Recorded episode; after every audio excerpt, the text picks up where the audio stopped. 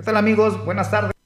En el bestiario, como todos los martes y todos los jueves, bueno, hoy estamos con Manuel Fernández, un buen amigo de Inventiva México, y analizando temas de la política, cómo se mueve la política en Tlaxcala, las declaraciones que dan dos consultores, eh, Gisela Rubat y Mandujano, que fueron los asesores de, de Lorena Cuellar, Mandujano y Gisela Rubat, de Anabel Ábalos. Bueno, ya todos sabemos el resultado de esta historia. Hoy está gobernando la 4T en Tlaxcala con Lorena Cuellar Cisneros, eh, al ser una de las que ganó con mayor porcentaje de votación en las últimas cuatro elecciones de, gobernador. Y bueno, ya hubo reacciones en Tlaxcala, ya entrevistamos a, Manuel Cambrón, entrevistamos al presidente del PRI, Noé Rodríguez Rodán, sobre esas declaraciones, pues que han levantado polvo en Tlaxcala, las declaraciones de Gisela Ruba, de una alianza que dice que nunca cuajó porque no, no, no bajó no, ahora sí que los que deciden la elección o los militantes, pues no, no, como que no hubo ahí esa concordancia. Y bueno, también que el, el, mito o el tema de que los gobernadores que entregan las plazas pues a un presidente de la República a un partido, en este caso Andrés Manuel López Obrador. Pues temas interesantes. Manuel, bienvenido, buenas, buenas noches. ¿Qué tal Edgar? ¿Cómo estás? Muchas gracias como siempre por la invitación y pues listos para platicar de todo lo que planteas. Me parece muy interesante que hayas ido a recoger esta información, que pudiste eh, tener contacto con los dos estrategas en jefe de la elección a gobernador en Tlaxcala y pues bueno, no seguramente ya ya, ya hiciste travesuras, ya sembraste la roncha. no, pues simplemente yo creo que es parte de lo que nos apasiona el periodismo, ir y cuestionar, ¿no? Porque me decía un amigo, oye, no, es que no, no incomodes a, la maestra Gisela. Le digo, güey, no, no se trata de incomodar, el periodismo es incómodo. Si, no, si quieres hacer otras cosas, pues dedícate a hacer relaciones públicas, ¿no? Sí, es correcto. A mí me parece que es muy buen tiempo, digo, estamos ya casi un mes de gobierno, ya de instalado el gobierno del Estado, los gobiernos municipales, y me parece que es muy importante, pues también llevar esta información al, al análisis. ¿Cómo ves? ¿Cómo ves estas declaraciones, Manuel, tú como consultor que te has dedicado a llevar campañas políticas, cómo ves lo que genera Gisela Rubat? Eh, pierde una elección en Tlaxcala y hace unas declaraciones que creo que sí levantan polvo, eh, decir que un gobernador entregó la plaza, decir que una alianza que nunca cuajó, ¿qué pasó ahí? Mira, a mí me parece que lo que emite la maestra Gisela Rubac em, yo creo que cuando estás trabajando en una campaña política, obviamente que vas a generar tu postura después del resultado, sea positivo o sea negativo. A mí me parece que hay mucho, mucho desierto, yo siento, eh, en lo que ella manifiesta. Me parece que ya lo habíamos platicado en esta y en algunas otras mesas, este, estimado Edgar. Em, se ve, claro que se ve que hubo una serie de decisiones al interior. A mí me parece que lo que ella menciona con respecto a las estructuras, me parece que sí fue algo determinante para el día de la elección. Digo, sí estaban jugando con un tema de, percepción con respecto a las encuestas, sí estaban jugando con un tema de percepción con quién iba arriba, si iban empatados, si no, pero la realidad es que la elección se define el día de la elección, el día de la movilización, el día de las estructuras. No te puedes dar por ganador antes cuando aún tienes Exacto. movilización, ¿no? Entonces, la realidad es que quizá ella estaba acostumbrada al tener mucho movimiento con los priistas, digamos que en ese momento tenía cinco, quizás seis campañas en diferentes eh, puntos de la República. Y quizá en algún punto estuvo muy, estaba muy acostumbrada que, por ejemplo, en el caso de, en el caso de los de Hidalgo, en el caso de, de eh, del otra, no recuerdo qué otro estado fue la elección paralela donde ganaron los dos gobernadores priistas, donde fue impresionante la movilización de los gobernadores ese día Quizá asumiendo a que iba a suceder eso en Tlaxcala, dado que es gobernador priista, etcétera, a lo mejor y lo enlazó de esa manera y entonces ya declarar que el gobernador entregó la plaza. A mí me parece que no sucedió eso, me parece que solamente no operó, no puso a disposición los recursos y toda la infraestructura del gobierno del estado para poder lograrlo, ¿no? Tampoco, ¿no? Pues sí, pero estábamos tan, estábamos tan mal acostumbrados quizá a que eso sucediera pero bueno, también hay otro, otro tipo de factores. Pero sí me parece que hay, hay gran cosa de cierto en lo que emite la maestra Gisela. Sin embargo, pues obviamente que no vas a decir, bueno, este, perdimos porque nos equivocamos o perdimos porque no hicimos bien las cosas, ¿me explico? Ahora, algo que eh, sí quisiera puntualizar es que ya ese nivel de consultoría, a ese nivel de, de, ya de los estrategas, pues es un tanto complicado que puedan tener control de todo. Ya Em, es, están muy acostumbrados a llegar, a entrar y a colocar personas que muchas veces únicamente lo que hacen es reportarles cómo va la cosa. pero de ahí a que metan mucho las manos como quizá lo pudiera hacer un local, pues yo siento que, que, ahí también dista mucho el tema del resultado. Sin embargo, pues bueno, ¿no? O sea, también se vale declarar lo que está, lo que está haciendo. Vamos a llegar un poquito al audio. ¿Se escucha bien? A ver, checamos el audio porque creo que andaba un poquito Hola. por ahí. Creo que va bien, ¿no? Pues interesante, vamos a ver qué, nos dice doña Gisela Rubat en, esa, en esos pequeños extractos que hemos sacado. Ya ayer, ayer tuvimos un programa completo con ella, las entrevistas que pasamos en vivo, eh, donde hablamos las dos posturas, de tanto del asesor de Lorena Cuellar como la asesora de Anabel Ábalos. Yo de veras espero que a Tlaxcala le vaya bien por muchas cosas. Yo sigo convencida y para mí independientemente de que haya estado o no haya estado Anabel, una excelente candidata, para mí la mejor candidata, pero el ánimo y el humor del votante estaba, una buena parte del votante y el electorado estaba en el Las enseñanzas es, no ganas ninguna elección hasta el día de, de la elección, valga la redundancia, con votos. No se gana Y la gente acaba haciendo con su decisión de voto lo que quiere hacer. Tú no te puedes, no te puedes confiar y obviamente sin estructura, sin quien defienda tu voto, chorro de cosas que necesitas como complemento es, es difícil. Pero insisto, de veras deseo que a Tlaxcala le vaya bien etapa, dice, tú no te puedes confiar hasta el día de la elección, es cierto, entonces puede ser que haya habido confianza, ¿no? Porque eh, perdieron la elección en, el, en, el, mero día y fue una, fue una ventaja muy, muy amplia. Sí, fue una ventaja muy amplia y justo como te decía hace un momento, el día de la elección es clave, es el momento más importante de la elección. Digo, obviamente todo tiene un proceso. Sin embargo, si, si ese día no, eh, no operan las estructuras, la gente no sale a votar, se, se, mueven muchas cosas y por pues el resultado no va a aparecer.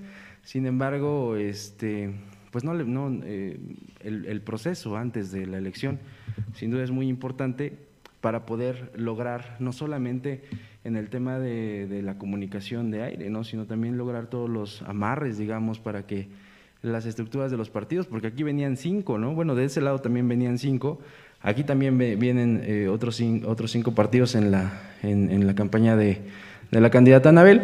Y bueno, pues el resultado ya lo conocemos, ¿no? Fue un, resultado amplio. cinco partidos. Amplio. Y ayer, ese día de Gisela Arruba dijo que, que si no hubiera ido al verde y el PT con, con Morena, no ganaba.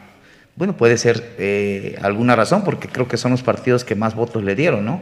Entonces, ¿qué pasó? ¿Quién falló en estas alianzas? Por ejemplo, en la alianza de Anabel Avalos, ¿qué pasó con el PAN? ¿Qué pasó con el PRI? El PRI dice que puso sus 100 mil votos, ¿no?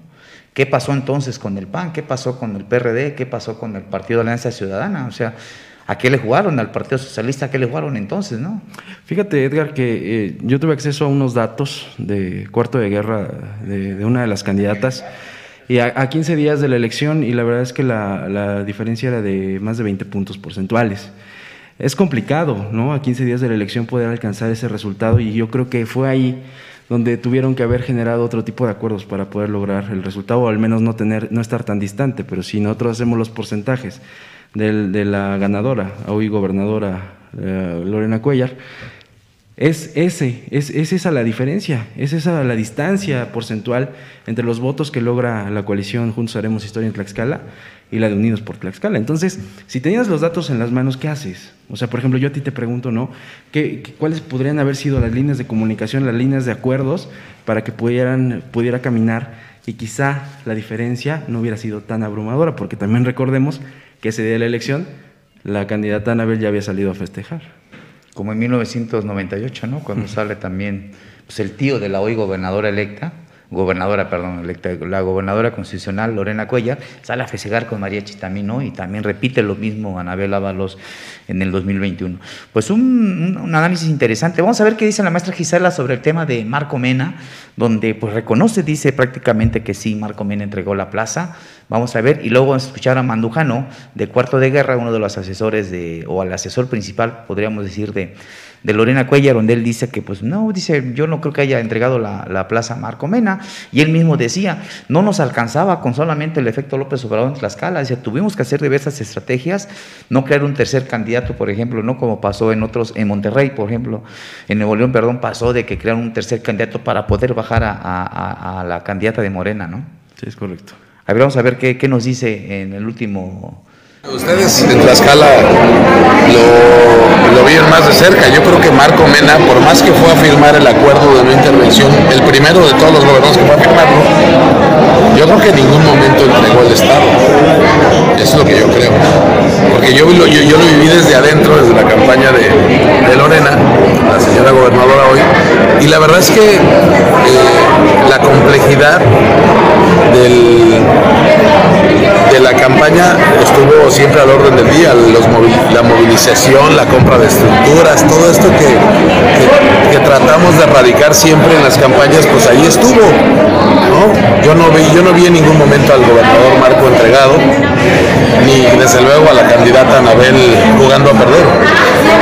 De hecho, pues tenían a una de las mejores consultoras del país, si no es que la mejor consultora del país, a Gisela y, este, fue un, muy chistoso porque todo el mundo hace leña de, que Tlaxcala es un estado muy chiquito y de que pues no pasa nada en Tlaxcala, pero en Tlaxcala estábamos, por ejemplo, Gisela enfrente y yo, y yo con Lorena. Este, y la verdad era una lucha de, de estrategia todos los días porque simplemente con la, con la ola de Andrés no nos alcanzaba, porque efectivamente, pues, digo, todavía tuvieron en el último debate una declinación, eh, la, candidata de Fuerza por México era muy, muy este, activa. Ustedes en Tlaxcala lo, lo vieron más de cerca. Yo creo que Marco Mena, por más que fue a firmar el acuerdo de no intervención, el primero de todos los gobernadores que fue a firmarlo, yo creo que en ningún momento entregó el Estado. Es lo que yo creo. Porque yo, yo, yo lo viví desde adentro. Y bueno, él lo decía, enfrente tuve, fue una, una, una campaña de estrategias, una campaña de, ahora sí de poner el, punto sobre donde debe hacer y creo que pues no le fue mal a, Mandujano. Eh, estuvo también en la cumbre mundial de, de, comunicación política en Monterrey y él decía que la estrategia era no haber creado un tercer, un tercer candidato. Por ejemplo, Saga no levantó, no levantó Viviana Barbosa Bonola y no levantaron otros candidatos. Entonces, si creaban otro tercer candidato, podría aprovecharse la ventaja para bajar a, bajar a Lorena Cuellar y subir en este caso a Anabel, ¿no? Él dice que nunca perdió la, las ventajas, nunca la perdió, las encuestas nunca perdió la ventaja, como dice, la querían hacer creer otros medios. Bueno, la estrategia también de, los equipos de campaña de decir, ya gané en esta encuesta, ya me da 10 puntos, algo que pues no era creíble a veces, ¿no? Yo creo que em, siempre, o lo que, hemos, lo que yo he podido ver, es que las campañas de Morena ¿no? y los aliados, aunque veamos o vimos en ese momento del de, tema electoral a la hoy gobernadora en una postura eh, quizá tranquila, sí tuvo una campaña agresiva, me parece, y creo que es uno de los sellos de Carlos de Mandujano, donde, donde sí salía a contrastar, ¿no? Y a mí me parece que cuando cuando tú estás en una campaña política, las personas no quieren ver qué tan bonito eres, ¿no? Las personas quieren ver cuáles son tus, tus argumentos, cuáles son tus posturas. La gente, vulgarmente lo podemos decir, la gente quiere ver sangre, ¿no? Quiere ver cómo se empatan las, las dos ideologías, porque hay una, ¿no? Que está ya muy entrenada con respecto al presidente Andrés Manuel que es la 4T contra los de siempre, ¿no? Contra el PRIAN-RD ahora, eh, que, se, que se unen todas estas fuerzas políticas del otro lado, y entonces te da carnita, digamos, para poder generar todo este tipo de contenidos. A mí me parece que en un punto culmen en la estrategia, además de todo esto que dice el estratega en jefe, me parece que en el momento del, debate, del segundo debate, eh, Lorena fue agresiva. Y Lorena conectó buenos golpes. Pero era su chamba, ¿no? Pues sí era su chamba, pero, ¿sabes? Después en... Yo creo que la, estrategia fue básicamente cuando enseña el tema de la visa. Yo creo que el equipo de Anabel se quedó estupefacto. porque se hablaba de la traición, la, la traición de uno de los personajes que estuvo dentro de la campaña de, de, de Anabel, que luego está involucrado en un tema de seguridad pública, y bueno, y se da este tipo de... Pero al final yo creo que la estrategia es la estrategia. Y si el equipo de Anabel no estaba preparado, en este caso la propia consultora Gisela Rubat, con el equipo de, de, de prensa no estaba preparado y reaccionaron muy tarde, creo que les ganaron el posdebate y el debate en ese momento. Pues es que, ¿sabes qué? Estaba bien construido, se esperó, ¿no? O sea, si, si pudiéramos estar hablando de algún otro tipo de, de, de, de evento que no se fuera un debate, se esperó hasta el final, hasta los últimos hasta los minutos extras. Cuando ya no hubo tiempo de reaccionar. Cuando ya no se podía y cuando ella ya no tenía chance, ¿me explico? Pero eso, eso atiende a un tema de que estuviste trabajando varios días en poder acomodar esos momentos importantes. Entonces, sí fue una, una campaña agresiva, claro, porque al final eso conecta también con las personas. Tú y yo sabemos que el votante, el poco por ciento de los votantes en cualquiera de las elecciones es racional, o sea, pocos agarran el, el folleto y dicen, ah, bueno, qué buenas este, propuestas y cómo las vas a hacer y cuestionan, pocos. Aquí dice, me conecta, no me conecta, me cae bien, me cae mal, voy a votar por ello. Y entonces mueves, mueves la emoción, ¿no? Dicen que votas o con el corazón o con el estómago. Y ahora es la emoción. Pues sí, totalmente. Ahora es la emoción. Digo, Lorena tenía una ventaja eh, que nunca perdió. También yo creo que parte del equipo de campaña de la otra candidata, Anabel Avalos, pues no lograron tampoco permear en el asunto de, de bajar esa, esa ventaja. Vamos a escuchar, ¿sí ya la tenemos? Vamos a escuchar las palabras de Giselle, las palabras de Gisela Rubat. A ver si ya la, ya la tenemos. Bueno, Seguimos platicando, ahorita vamos a poner ya los, a, los, a los presidentes de los partidos, lo que dice exactamente Gisela, ¿no? Sí entregó la plaza. ¿Un gobernador puede entregar una plaza? O sea, puede ser la presión muy... Sí, no digo que no, pero a mí me generan dos dudas. Primero, ¿un gobernador puede entregar una plaza a un, a un presidente de la República? Dos, ¿Un gobernador está obligado a ganar una elección? Pues si su nombre ya no aparece en las urnas, en los boletos. a mí me parece, Edgar, que ninguna de las dos. Sin embargo, dicen que el poder se ejerce, ¿no? Y a mí me parece que... Mariano lo hizo, creo, ¿no? Mira, te lo, te lo voy a decir. A mí, a mí, me parece que, que Andrés Manuel sabe utilizar sus, sus piezas, sus fichas, ¿no? Y ahora tienen, a, tienen un factor muy importante que es la unidad de inteligencia financiera. Y entonces, claro que a cualquiera les espanta cuando ya ves resultados de este combate a la corrupción, que quizá le podríamos decir una cacería de brujas, pero funciona y funciona en los momentos adecuados. Y yo creo que en donde no pudo funcionar fue donde ya las, las, eh, la, la, diferencia, caso, caso Nuevo León, por ejemplo, la diferencia ya era muy amplia, ¿no? El, el, el nivel de conexión ya era muy grande. Y la candidata de Nuevo León tuvo muchas, tuvo crisis que no pudo superar. No, no pudo superar, pero ¿sabes qué? Fue, eh, o sea, es la tendencia, digamos, en el, en el, tema de comunicación política, pero por ejemplo ahí quizá ya meterte en un nivel de, investigación, de inteligencia financiera, generaba, ya no generaba positivos, digamos, para los adversarios. En el tema Tlaxcala a mí me parece, y lo reitero como lo dije hace un momento, no creo que el gobernador Marco Mena haya entregado la plaza, simplemente no operó quizá lo que esperaban en ese lado de, la campaña, en ese lado de, la estrategia, era que el gobernador saliera y sacara el programa Supérate y sacara a todos los afiliados y entonces movilizara con todas las unidades y no sucedió. ¿no? Y, y, técnicamente no tendría por qué haber sucedido, ¿no? Porque él no tendría por qué haber metido las manos. Sin embargo, había muchos temas de coyuntura, la relación político-familiar que tiene él con su hermano, su hermano con la eh, hermana de la hoy gobernadora, o sea, una serie de puntos que te, te hacen dudar. A mí me parece que se quedó pasmado, no salió a operar, y entonces entró la ola pues la ola de, la ola de, Lorena, ¿no? Porque sí, a mí me queda claro que Lorena tiene mucha, este, mucha experiencia, lleva haciendo campaña durante muchos años, ¿no? Y entonces, sí no alcanzaba quizá con el tema de Andrés Manuel, pero sí sigue siendo una marca muy fuerte, la marca AMLO. Y, prueba y seguirá de ello, siendo, creo, sin ese, bueno, también dependerá mucho del gobierno que haga Lorena Cuellar, ¿no? Lleva un mes. Sí, Edgar, pero... Lleva un mes pero hay dudas, cómo? hay dudas sobre el manejo de, por ejemplo, de cómo comunica Lorena Cuellar en estos momentos.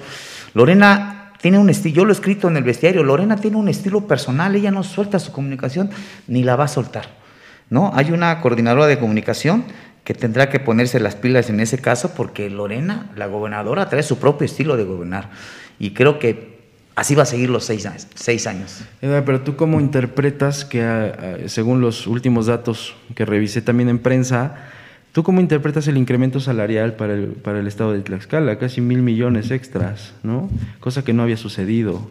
O sea, al contrario, o sea, había, eh, había sido menos recurso del último año que ejecutó el gobernador Marco Mena. Entonces, ¿tú cómo lo, lo, interpretas? A mí me parece que eso es una flor, ¿no? Y como dice el presidente, amor con amor se paga. Pues ojalá, ¿no? Ojalá le vaya bien, digo, no se le desea que le vaya mal a, a Lorena Cuellar, es muy poco tiempo para evaluar su, su política social. Su política de comunicación, bueno, creo que pues ahí va, con, con la cerrazón de que no le dejan hablar a los funcionarios, que les ponen el tema de que no puedes hablar con medios de comunicación. Que todo está a pesar que te, ¿no? A pesar que te estén madreando, tú cállate, ¿no? O sea, tú cállate y, y no sé. No, yo no entiendo cómo sea su política de, de, de, en este momento de comunicar. No hay razón para eh, poder acceder a los funcionarios. Es cierto, y se lo digo acá directamente a quienes se encargan de comunicación, no hay, no hay, no hay apertura en ese momento, ¿no? Creo que sería sano sí dejar algunas cuestiones, pero bueno, también hay que reconocer que cada quien trae su estilo de comunicar, ¿no? Y si ese es su estilo de la 4T en comunicar en Tlaxcala, pues respetable, ¿no? Si les va bien o mal, pues ya será decisión de ellos.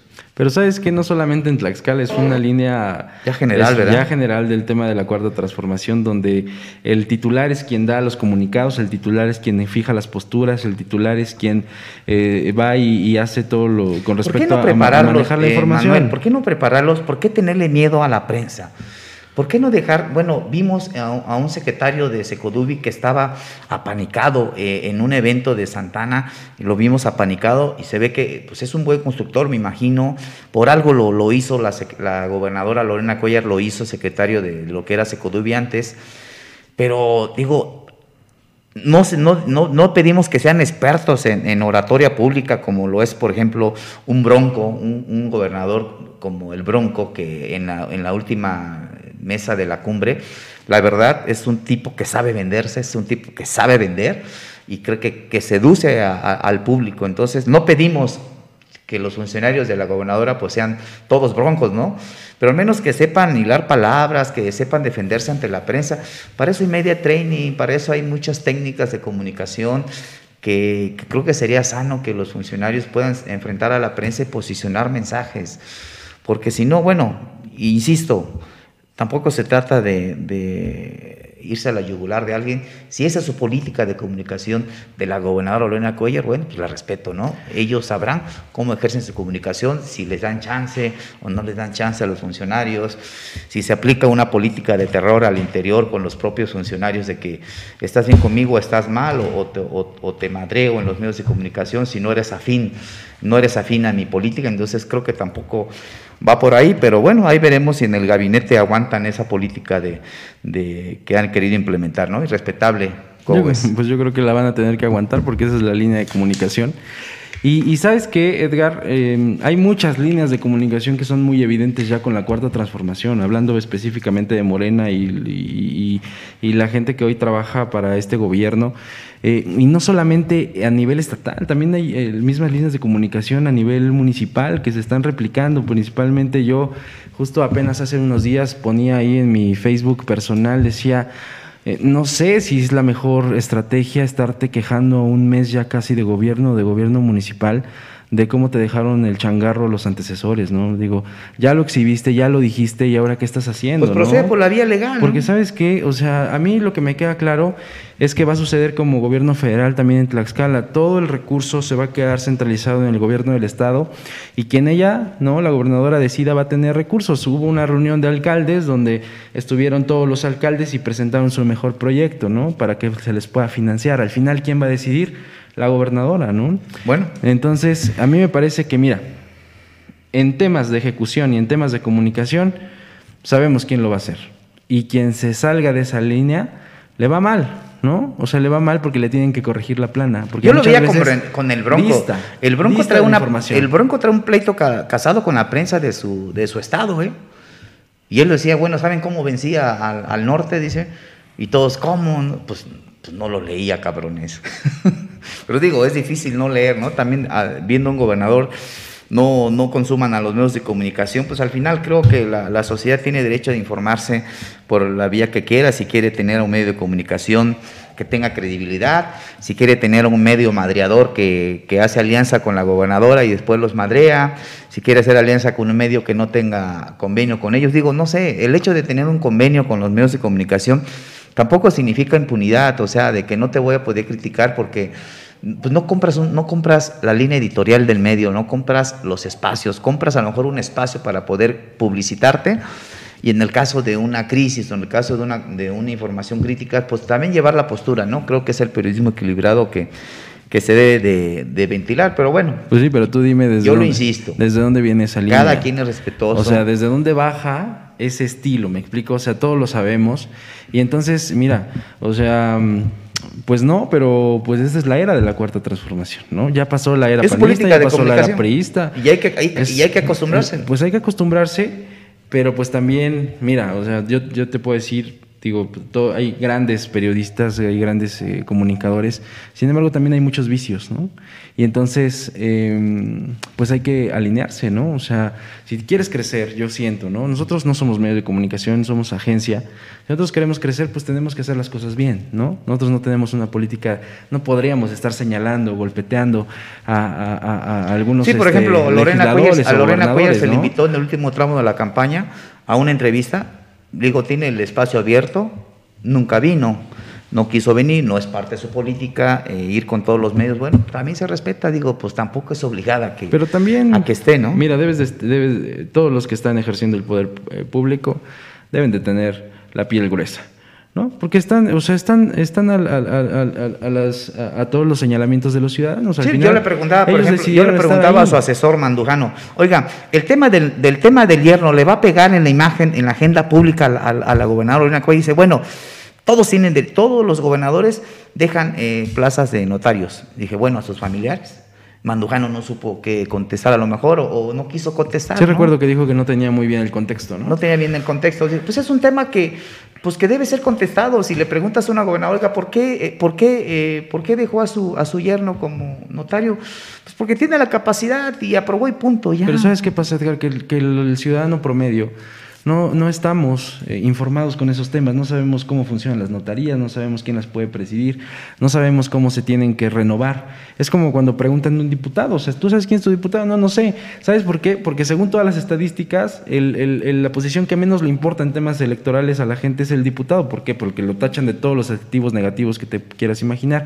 A mí me parece que es un tema de desinformación pero lo hemos hecho tan mal o lo han hecho tan mal eh, los gobernantes que la gente se desconecta, ¿no? Y prueba de ello también el tema del, del nivel de votación, o sea, esa es, es, una realidad, o sea, la, la, verdad es que falta mucho acercarle la información a la ciudadanía, pero la ciudadanía, ciudadanía con justa razón ya pintó la raya porque dice, yo no quiero saber de política, yo quiero trabajar, quiero esto, esto, esto y esto. Lamentable, que, que, lamentable buscar otras personas y le, oye, acércanos o permítenos una entrevista con tu señora gobernadora, ¿no? Pero bueno, así es esto, ¿no? Ni, ni modos, cada quien su política de comunicación respetable, si quieren gobernar, bueno, adelante y ojalá le vaya bien también a la gobernadora, ojalá le vaya bien a Tlaxcala porque creo que, que lo requiere. Vamos a escuchar la, el, el, pequeño extracto de donde Gisela, eh, Gisela Rubat dice que el gobernador entregó la plaza.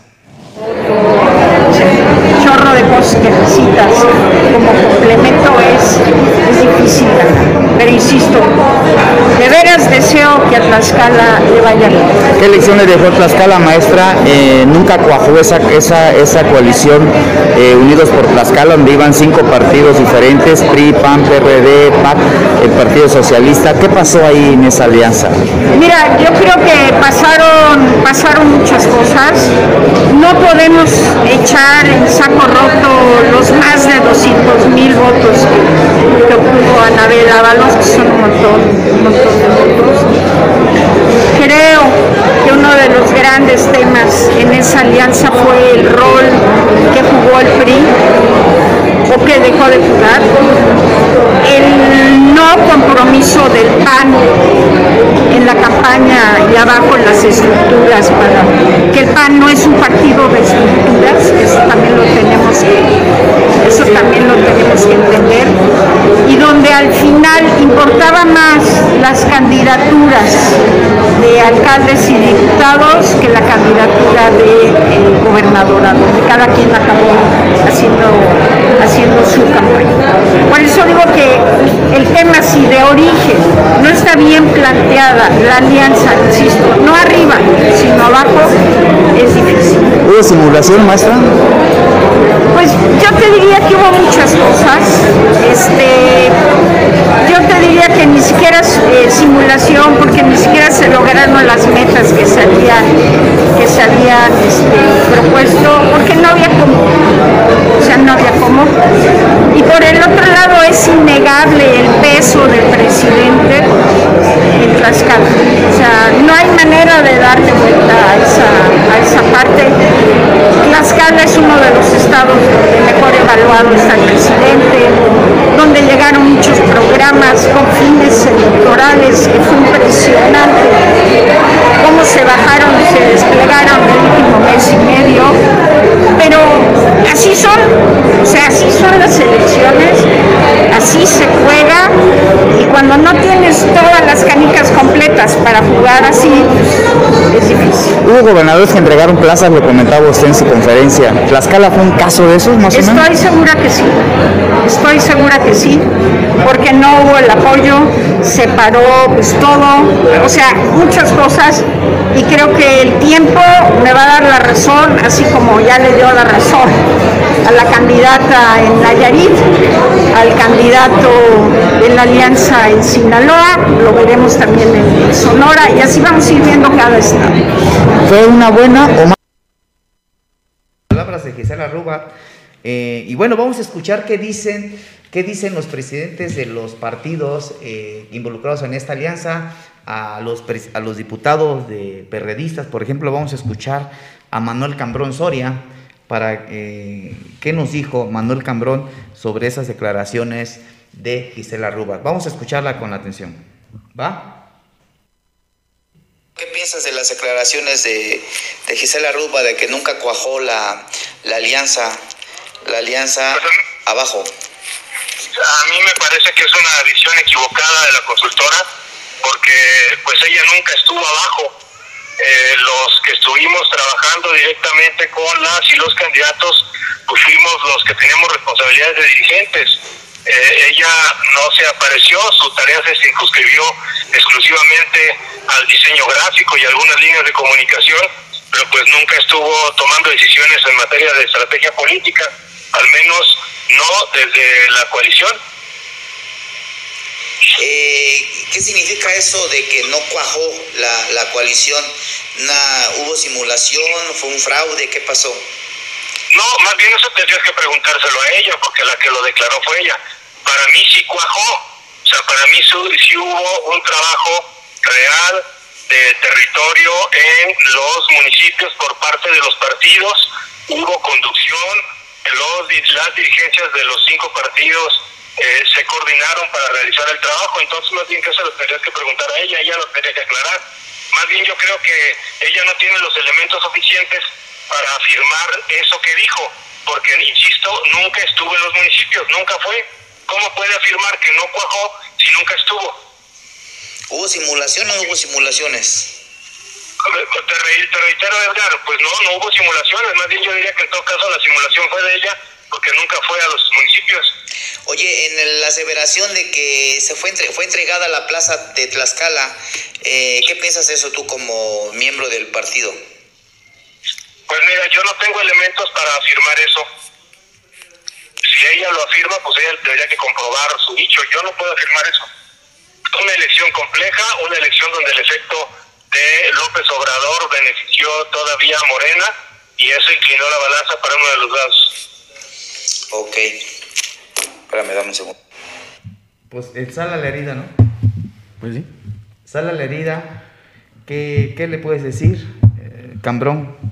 Se va duro también contra la... Fueron aliados y dice que nunca fue a los municipios, que... Mira, yo, yo te decía hace un momento que a ese nivel ya de consultoría... Mira, yo, eh, nadie pone en tela de juicio la, capacidad de experiencia enorme, todas las campañas, la mejor consultora política mexicana, eh, la maestra Gisela Rubac. Sin embargo, también yo creo que ya es un momento en el cual eh, viene un cambio generacional. Vienen empujando muchos estrategas, eh, quizá no tan jóvenes, pero sí ya también con experiencia, generando nuevas alternativas. Tú ya sabes que ahora está muy de moda el tema del Big Data, ¿no? Obviamente una elección no la gana sin datos. Antes pues era un tema de encuestas, ahora es un tema de Big Data, ahora es un tema de todas las lecturas que te dan los teléfonos móviles en diferentes sectores, la segmentación, la microsegmentación, o sea, todo ese tipo de herramientas me parece que ya también son muy importantes para poder alcanzar los resultados. Y fíjate, yo platicando con algunos amigos, consultores a ese nivel, quizá de, de, de, Mandujano, de, Gisela. Apenas no tiene mucho que platicar con uno de ellos y me, me, me, platicaban el modus operandi ¿no? de, algunos, de algunos estrategas. Y entonces la realidad, como lo dice el diputado Cambrón, llega el estratega y genera un, tú lo sabes, ¿no? Generan un, un, equipo interno, o sea, generan un equipo cerrado al interior donde solamente son ellos los que le están reportando los datos, los números y todo el tema creativo a la consultora y la consultora está, así como está hoy en Tlaxcala un día, mañana va a estar en Guerrero, el otro, la otra semana va a estar en Nuevo León y entonces así va levantando la información y tomando decisiones en ese momento o mucho en el tema de, eh, de las, de las videoconferencias. no, sí, claro, te digo, nadie lo pone en tela de juicio. Sin embargo, como lo dice Cambrón, no es lo mismo estar viendo de fuera a meterte a ver cómo está el sentido de la gente, qué dicen las, las personas. Tú pones, ponías de ejemplo al Bronco, ¿no? En, ahorita que lo decías, pero su estratega, por ejemplo, Memo Rentería es un tipo que cuando agarra campaña va y se mete a comer el taco de chicharrón y va y platica con la gente, porque recoge el sentir. Y no sé si, si también en la anterior cumbre ves que regaló su libro, ¿no? En el libro dice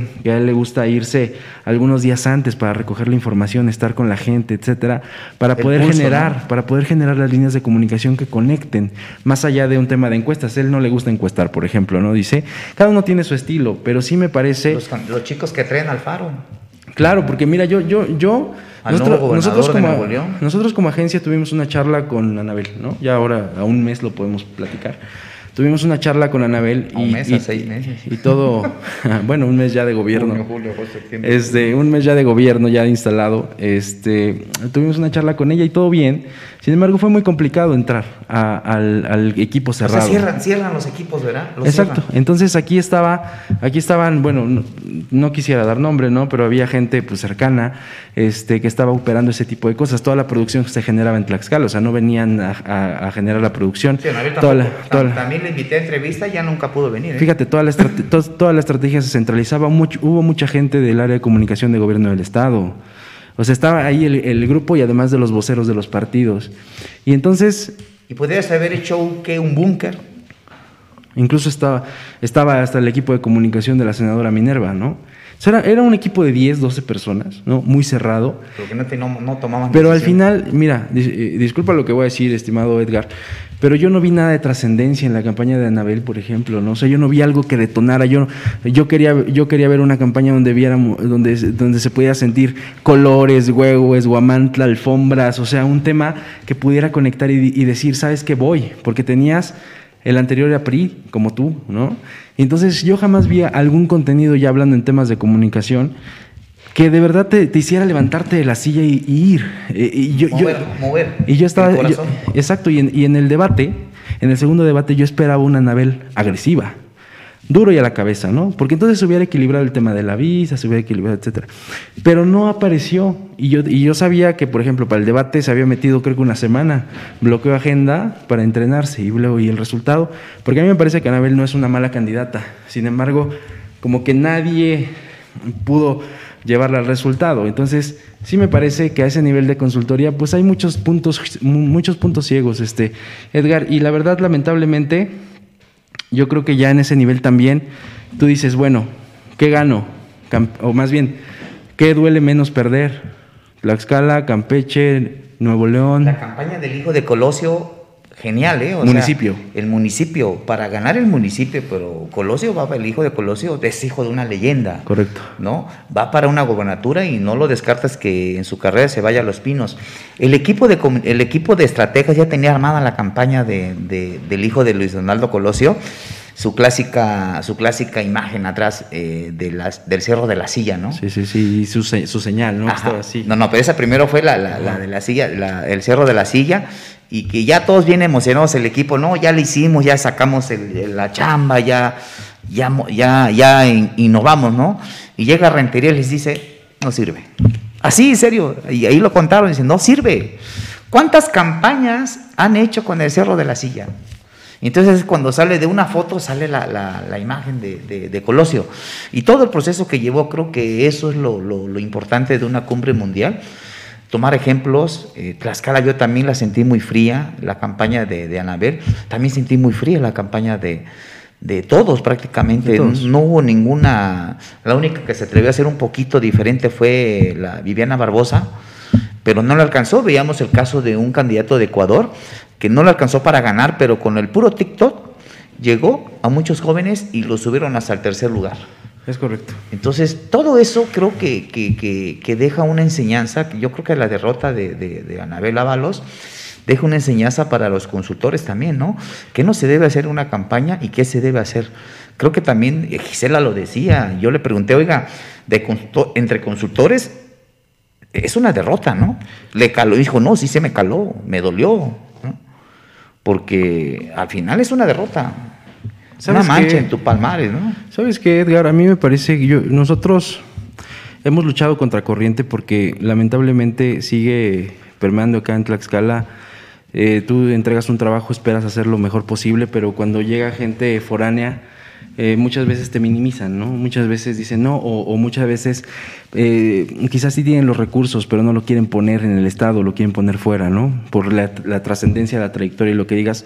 Pero muchas veces yo veo ese punto entrando a, este tema que tú planteas, de poder profesionalizar el asunto, ¿no? Que yo creo que tú también ya ahora lo estás haciendo a través de tu esquema de consultoría que está... Eh, que, yo creo que entre más nos vayamos sumando ese tipo de cosas, vamos a poder tener mayor jale, ¿no? Vamos a tener mayor participación. Pero muchas veces también nos ponemos el, pie, ¿no? O sea, yo te decía hace rato, me parece que, no sé si la palabra prostituir es, es la adecuada, sin embargo sí es complicado, porque muchas veces muchos colegas, digamos, em, pues o se venden o bajan el nivel de la consultoría o bajan el tema de los recursos o, o sea, te puedo contar un montón de cosas que yo me encuentro cuando estamos generando eh, trabajo para campañas políticas o ya cuando estamos generando en comunicación gubernamental. Y entonces fíjate que eso no nos ayuda, porque entonces en lugar de generar y yo te lo planteaba en, mesa de amigos, generar una sociedad, una asociación de, consultores, de agencias, ¿no? de temas de estrategia, y entonces ayudarnos entre nosotros, como quizá en Puebla, como quizá en Ciudad de México, como la Asociación Iberoamericana de Consultores, y estarle entrando, pues no, ¿qué pasa? Nos ponemos el pie, nos este, limitamos a uno, o eres medio de comunicación, pero también ahora ya eres estratega, ¿no? Y entonces, o sea, ni, ni, pichas, ni cachas, no, no, no está, no está peleado. el tema de la este, consultoría con un portal de comunicación, pero sea responsable, Manuel. Pero ¿sabes qué? A mí me parece una falta de respeto que tú representas un medio de comunicación y además de eso, te, te, cubren los recursos de, de, esa, de, ese trabajo, pero además de eso, eres tú, ¿no? Y entonces, ¿sabes qué? Se empiezan a convertir en bolsas muy amplias que cuando entonces tú buscas la chamba, ya no se puede, porque entonces primero te hacen para un lado y el, y el recurso crece mucho. Y entonces también no está, el horno no está para bollos en estos momentos. Así no se pelea, no así se pelea. Yo por eso, mira, yo por eso en su momento, y lo digo públicamente, presenté mi renuncia y renuncié a un proyecto interesante, un, proyecto que, que, di la vida cuando, cuando nació ese proyecto, que fue 385 grados, un proyecto que desde que lo esbozamos, Constancia y yo, la idea era ponerlo como el medio líder en el Estado y trabajamos nueve años para ponerlo líder, ¿no? Cuando llega el momento de decir adiós, yo soy hombre de ciclos, ¿no? Y sí, me costó dejar atrás un proyecto triunfador para empezar un proyecto donde a mí me encanta el tema de la, de la consultoría, de la comunicación, pero es dar, ¿no? Por ejemplo, estamos armando un plan, un taller de voceros Fui a hablar con Javi Domínguez, que es el autor de, esos tres libros, el Dilo Vino Calla para Siempre, Javier Domínguez. Sí. Tiene el de Dilo Vino Calla para Siempre, el manual, el manual del príncipe, y, esta que es, muy, es algo muy importante en la política. Mienta, pero no engañe. Puedes mentir. Correcto. Y lo explica muy bien el autor Javier Domínguez Méndez. Eh, es el, uno de los estrategias y creativos de la comunicación política más reconocidos, mienta, pero no le engaña a su pueblo. Eso le puede quedar al, anillo pues, a quien gobierna Tlaxcala, a quien está en el Congreso del Estado, a quien están en los ayuntamientos, ¿no? Pero así ya, ya son muchas cosas. Pero que- ya te que despegaste, estamos- ¿me explico? O sea, ya, ya, Sí. te, ya te despegaste de lo Porque que no fue. puedo jugar en, en- a, a ser el a- asesor y a jugar a ser el, el- el director de un medio, ¿no? Es El que correcto. se dedica a comunicar. Es correcto. Entonces, fíjate, o sea, es ahí donde yo creo que debemos de, de- de- de crecer la mentalidad, de poder ser lo más leales posibles al negocio, porque si a nosotros nos va bien y nosotros podemos empujar, pues a todos les va a ir bien, porque yo no puedo operar este, todas las campañas, ¿me explico? Y O me sea, pasó con uno de tus eh, clientes ¿no? que por ahí de San Pablo Petatitlán. Sí. Que se me puso, se me puso loco, Ángelo, el, el actual presidente de Petatitlán, porque le di espacio a, a- a Carlos, eh, a- a- ¿cómo se llama? Se me fue el nombre. Al, al bro. al bro, le di espacio y, y un día que me mandan una denuncia de un supuesto acoso sexual y una denuncia penal en la Proco según, y yo lo que hice fue darle voz a Ángelo y decirle, oye, me mandaron esto, ¿qué onda? Y se reenojó. ¿Y sabes qué me dijo? Tú eres el operador número uno de Carlos David. Yo le dije, oye, oye, Ángelo, te estoy dando espacio, te estoy dando voz. Si, fuera, si, si el caso fuera madrearte, pues ni siquiera te tomo en cuenta, ¿no? Incluso recuerdo que a su esposa, la que es ahora aspirante a ser candidata de- a la presidencia del PAN, la invité a hacer una columna. Y le dije, incluso los invité a los dos en su momento, no, no lo hicieron. Entonces, todo eso pasó, y, pero además no soy hombre de rencores, ¿no? Pero eso pasa en las campañas políticas. Pues es que mírate, los sentimientos están, están a flor de piel. Yo no te podría decir sí, no estuvo Y ahora bien, lo puedo, mal. lo puedo invitar sin problemas. Invité, ¿te acuerdas? Invité a, a Miriam que, que venga a, a los micrófonos del bestiario. Voy a invitar seguramente, aunque no tenga convenios con la empresa, vamos a invitar a los presidentes a que vengan, a que, que usen este foro, porque Pero al final no se trata de que tengas convenio para poder venir a, a dar tu postura a una, a una empresa. Es ¿no? muy complicado, Edgar, y muchas veces los clientes no entienden que como consultoría, como agencia de comunicación, tú no te puedes partidizar, porque esto es un negocio, o sea, tú no te puedes, yo creo que tampoco como medio, medio de comunicación, que yo lo siento ahí tan más, un poco más sencillo, este, porque le das voz a todos. Pero no te puedes partidizar porque si no, no creces, ¿no? No creces. Y sabes que también eso sucede mucho en Tlaxcala. Y yo creo que también en muchos lados. Pero si tú ya estás con Chuchita, ya no puedes estar con Juanita porque ya te sacaron la lengua, porque seguramente llevas y traes. Y entonces, ¿sabes qué? Y eso atiende a una falta de confianza en el trabajo profesional en la consultoría política, en la Y comunicación además lo política. que decías tú, los políticos deben tener la piel dura. Pues sí, pero, pero ¿sabes qué? Mira, em, Edgar, yo creo que el llamar... del el- equipo de mira, Anabel, por ejemplo, una vez le sacó una crítica y me dijo, tú tienes que estar, definir con quién estás, si estás con Lorena o con Anabel. Le dije, oye, espérate, ¿Por la qué? chamba es la chamba, ¿no? O sea, lo que tenga que publicar. se Ahora, sería diferente si te ¿no? dijeran, bueno, tú vas a estar en, en el cuarto de guerra de Anabel. Pues sí. Ahí sí estaría cañón, ¿no? Que te pegues y te Pues sobes. pides por licencia, ejemplo, pides licencia a tu empresa y te vas un tiempo, ¿no? Sí, sí, sí, pero por ejemplo, o sea, eso sí sería muy malo que algunos sí lo hacen, de tener una campaña y entonces tú estás en el, en- con el PAN, pero también estás con el PRI en el- en buscando la misma, el mismo resultado, pues eso está Sí, muy está mal, mal, sí, muy mal. hay que pero hablar de eso. Ese tipo de vicios sucede. Yo, yo lo que voy, este, Edgar, es que debemos de profesionalizarlo, ser muy respetuosos. A mí me parece un abuso, un abuso muy, muy, muy grande esto que te comento con respecto a que tienes tu medio, pero también eres estratega, pero también eres consultor. O sea, yo te lo he dicho a ti, yo no pienso tener un medio de comunicación ni ser líder de opinión. Yo lo menos que pueda aparecer está mejor, me explico, porque hay mucha grilla. Pero entonces ser respetuosos con eso y entonces con, eso nos va a permitir generar una asociación o, o- una organización donde podamos estar empujando y estar nivelando muchos temas, ¿no? Así Pero es. que la gente pueda voltear a vernos Pues en no lugar, vamos. ¿sabes qué? En lugar de que, de que digan, bueno, no, seguramente el, el Gallegos y el Manuel, este, mejor trate a los de Puebla, ¿no? Eso, como- es como eso es lo ahorita, que a mí me jode. Es como ahorita que criticamos, por ejemplo, la política de comunicación de, de Lorena Cuellar. Y no se trata que den un convenio, no se trata de que simplemente que, que si esa es su política de ellos, pues respetarla, ¿no? Digo, yo no la comparto, pero si esa es su política, pues respetarla. A lo mejor no comparto la forma de comunicar de, de Andrés Manuel López Obrador, pero la respeto, ¿no? A lo mejor tendrá sus excesos, pero hay muchas cosas que es preferible los excesos a, a la a cortar la libertad de expresión, ¿no? Pues sí, digo, pero al final todo tiene que ver eh, qué tan fácil o qué tan rápido te pueden llegar como al costo y pues es un tema de, de valores internos, o sea, al final tú lo tienes que decidir porque muchas veces eh, muchos de los que aceptan ese tipo de condiciones pues es un tema económico. Pues sí, pero puedes tener un convenio, pero puedes decirle, oye, lo que tenga que salir va a salir, solamente podemos equilibrar. Y no, y no con el hecho de que, oye, ¿sabes que ya publicaste esto? Baja la nota, ¿no? Quítala o, o, te quito el convenio. Creo que ahí la gobernadora lo dijo en su... Fuimos a comer, nos invitó a una paella a todo el gremio y ella dijo ese día, palabras más, palabras menos, que no iba a castigar a los críticos y que no iba a, a consentir a los que la aplaudían, ¿no? Yo te volteé un poquito la tortilla, ¿tú qué opinas? Porque esto es de allá para acá, o sea, si, le, si, si no aplaudes, no va a haber, no va a haber jale.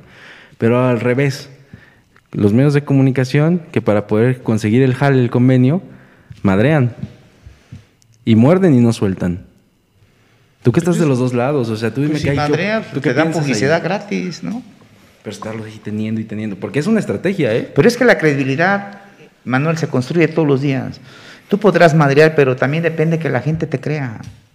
Y digo, sin poner nombres de medios, si algo publicas y madreas por madrear, y luego de repente esas madrizas se convierten en elogios, ¿qué credibilidad tienes? Exacto, ¿Cómo, cómo, ¿Por qué? exactamente. ¿No? Yo te lo digo, te pongo el caso de Apetatitlán, le voy a abrir las puertas cuando él guste, aunque no tenga convenio con la empresa, que venga a, a hablar. Y si no quiere venir, bueno, ya es decisión de él, ¿no? Si no quiere venir su esposa, es decisión de él, ¿no? También si quiere presidir un partido, pues tiene que tener las tablas de enfrentar a cualquier periodista, me imagino yo, pero bueno, eso ya es harina de otro costal. Vamos a terminar este programa, está, está bueno, ya nos picamos. Está bueno, ya- ya- ya nos están viendo feo aquí los patrocinadores. Y bueno, Sí. eh, interesante el tema, eh, no se trata de denostar, lo, lo aclaro, no se trata de denos- denostar a quien lleve la comunicación social de la gobernadora de Tlaxcala, Lorena Cuellar, no se trata de denostar lo que hagan los funcionarios de su gabinete. Y bueno, ella, eh, cada quien tendrá su, su razón de, de- de crear su propia política y respetable, ¿no? Ya si los medios queremos jugar así, pues jugamos, y si no queremos jugar, pues no jugamos, si no te invitan a los 15 años, pues no vayas, ¿no? O también si te- no te invitan y vas, pues tampoco te dijeron que no fueras. Sí, claro. Así está, así está la fiesta, la fiesta de esta democracia en Tlaxcala, la 4T. eh, va para sus primeros 100 días de gobierno, veremos qué informan los primeros 100 días de gobierno. Y también lo decía en su momento la gobernadora ese día que se reunió con nosotros. También digan las cosas buenas de este gobierno. También hay que decirlo. Hay que, hay que reconocer que fue un acierto lo de Lorena Cuellar, el hecho de los, de los tanques de oxígeno gratis. Creo que es un alivio. Si funciona, no funciona, bueno, y eso ya es otra cosa, pero darle oxígeno gratis a una familia que se ahorre 14 mil, 15 mil pesos, creo que fue, fue un acierto, hay que reconocerlo, lo bueno también, que lo bueno que ha hecho Lorena Cuellar, el tema de los mil millones de pesos que hablas del, del tema del presupuesto, Las pruebas COVID. bueno, las pruebas COVID gratis, a veces... Se acaban, ¿eh? Yo Todos voy los días aquí, se acaban. Yo voy aquí a, a- a echar una, una prueba COVID, me cuesta 500 pesos. Imagínate cuánto dinero se ahorran las familias por hacer esas, pruebas COVID. Qué bueno, qué bueno gobernadora, qué bueno que lo hace, qué bueno que, que lo comunica. Creo que también son acciones contundentes, pero también le hemos criticado cuando, cuando no hay una respuesta positiva, por ejemplo, cuando no hay una entrevista, cuando estás en plena entrevista y te quieren cortar las entrevistas, porque bueno, así cuestiones que tampoco co- coincidimos. Y en su momento se lo vamos a decir a la, a la, a la gobernadora cuando acuda a- al bestiario. Ojalá, ojalá seguro que se lo pasen muy pronto. Ojalá que se lo pasen en el monitoreo de mañana temprano, ¿no? Porque sabes que sí vale la pena, o sea, no, No, no si, o, si no, o si no buscamos a, a alguien muy cercano para que nos acerquen, ¿no? para que nos ayude, a ver si, a ver si quiere, a ver si quiere. No, sí, Lore- Lorena Cuellar siempre ha sido muy abierta, ha estado en estas mesas y, y creo que no, no, yo creo que no es ella, pero bueno, ya veremos qué, qué pasa, ¿no? Nos vamos, vamos a la última entrevista con Noé Rodríguez, un pedacito nomás de lo que dijo, eh, para que veamos qué dice sobre el tema de, de Gisela Ruba.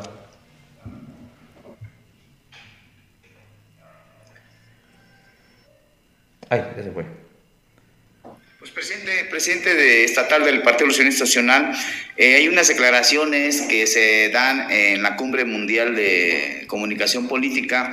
Eh, Gisela Rubat, quien fue la asesora o la consultoría que llevó a cabo en el tema de la Alianza Unidos por Tlaxcala, donde estuvo su partido integrado, bueno, pierden la elección del pasado 6 de junio y hoy se habla de que nunca cuajó esa, esa coalición.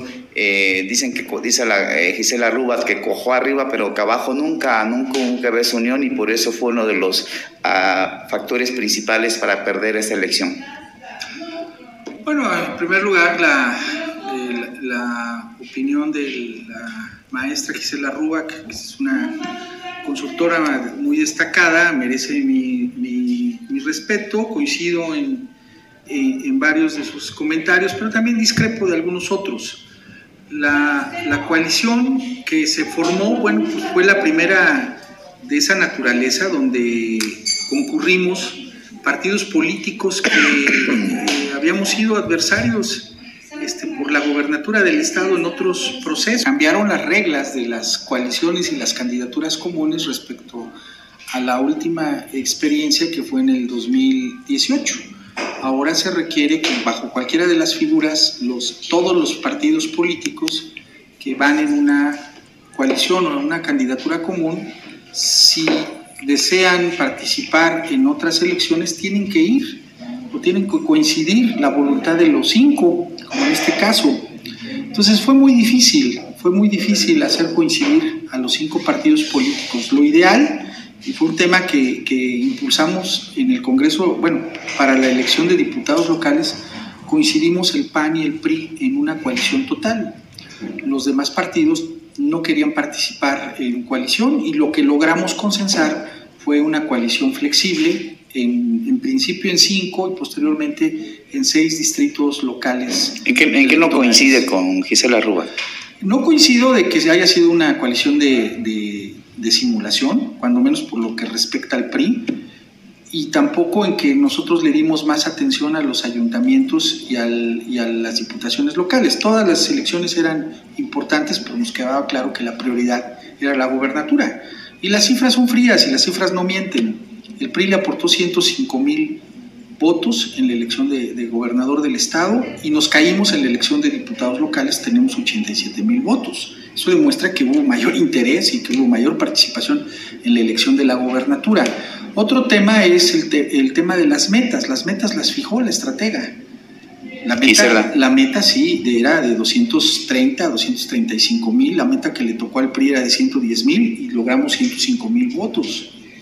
Entonces, este, es, un tema que tiene que ver con, con, la parte de la responsabilidad colectiva que a todos nos, nos, corresponde. Yo reitero de que no hay culpables, en este tema vemos habemos responsables, de, nos toca una parte de ese, un tramo de la responsabilidad colectiva, que, es una responsabilidad de, los dirigentes en los diferentes ámbitos, nacional, estatal, municipal, de los candidatos a los diferentes cargos de elección popular, de, de, la propia coalición, pero también hay factores externos como los que ella indica, y que también hay coincidencia de que eh, en Tlaxcala hay una aceptación muy alta al, presidente de la República y por consecuencia que se transfiere a, su partido y a sus candidatos.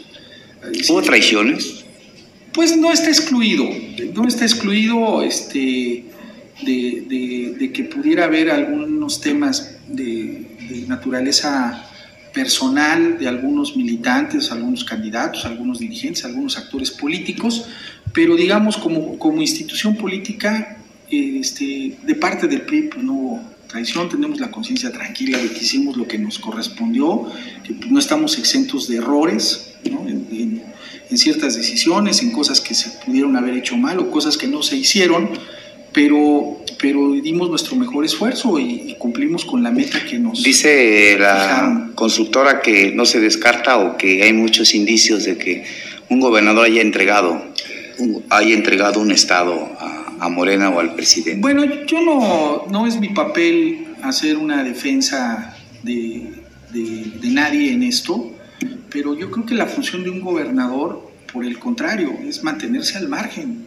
del, del resultado del proceso electoral. A un gobernador o a, a un gobernante, llámese presidente de la República, gobernador o presidente municipal, le corresponde generar condiciones de gobernabilidad, de paz social, para que el proceso transite de, este, manera civilizada y garantizar el, eh, con su no injerencia el resultado del, proceso. En su momento, Álvarez Lima, que fue gobernador por el PRI, decía que cada candidato. Mesurada, un poco más mesurada la entrevista con, o la postura de Noé Rodríguez Roldán. Yo creo que es un poco más mesurado al estilo de, de Manuel Cambrón. Y él habla de algo que dijo, la meta la fija la consultora, nos pidieron 110 mil votos para la gobernatura, les dimos 105 mil votos, tuvieron 85 mil en diputados locales, entonces, pues ahí están las palabras de Noé Rodríguez, ¿no? Pues mira, yo creo que el partido también te define tu manera de, declarar, ¿no? El, perredista aguerrido contra el perista mesurado, ¿no? De, mucho manual. Y en efecto, yo creo que pues yo sigo en lo mismo. A mí me parece que cada uno pues vamos a argumentar como nos va en la feria. Eh, la realidad es ya el resultado es ya casi un mes de como haya sido ya, ¿no? Y yo creo, Edgar, tú me lo decías y yo te lo refutaba. Eh, te decía, es muy pronto para construir los personajes, los perfiles, la comunicación de los que vienen, pero sabes que ahora comparto tu idea y me parece que ahí deberíamos de estar enfocados no solamente los estrategas, sino todos los que aspiran para poder darle a Tlaxcala más y mejores gobernantes. Así es, bueno, pues nos vamos, eh, Manuel, eh, comentarios finales, yo también veo que la sucesión ya, ya comenzó, Lorena Cuellartine va para sus primeros 100 días de gobierno, ya vemos activismo, por ejemplo, vemos a un eh, diputados federales como un Carlos Augusto, diputado federal por tercer distrito, vemos a un Alejandro, Alejandro de Aguilar, diputado del distrito 02, 01, perdón 0-1. Y bueno, eh, creo que por ahí vienen también quienes se andan moviendo. En la oposición no, no vemos todavía muy claro, pero ahí, ahí se ve, ahí se verá, ¿no? Cómo viene. nos vamos, Manuel. Eh, comentario final. Nada, Edgar, mm, agradecerte como siempre el espacio. Me parece que se van a, van a seguir tejiéndose muchas alternativas también para las personas. Me parece que quien debería de estar más eh, enfocado en construir nuevas alternativas viables para los ciudadanos deben de ser los, los partidos de oposición, los que no están ahora de ese lado, de Morena y los aliados. Y principalmente lo que te decía, llevar, llevar y voltear a ver todo el trabajo que se está haciendo de manera profesional también acá en Tlaxcala y que nosotros, todos los del gremio, digamos, lo podamos ir fortaleciendo, construyendo y profesionalizando sobre todo. Gracias amigos, vamos eh, a iniciar ya una serie de entrevistas con aquellas mujeres que aspiran a gobernar el partido o a dirigir el partido. Vamos a empezar con la diputada federal Analí, eh, perdón, se me va Lilia Olvera Caritina. Lilia Caritina. Entonces, eh, invitaremos a, Miriam Martínez, que también es otra, la que es impulsada por el grupo Pisaco, que hay al menos tres alcaldes ahí, un exalcalde de, de Apizaco. Y bueno, quienes más, también suena Leti Varela y suenan otros personajes, vamos a ver eh, cómo se mueve esto. Ayer, ayer recordemos que pues Madero se va de la, de la bancada del PAN, se va a un grupo plural, también eso habla que no todo es unidad al interior del PAN. Vamos a ver el reto de todos los partidos y el otro jueves tenemos a las 8 de la, a las 7 de la noche a Manuel Cambrón como diputado del PRD y estaremos haciendo, pues ya, fortaleciendo el tema del bestiario. Gracias, buenas noches. El Bestiario, programa de análisis, entrevistas, política y algo más. Ruta Tlaxcala 2021 al estilo del periodista Edgar García Gallegos, en vivo por Facebook en La Bestia Política. La noticia debate.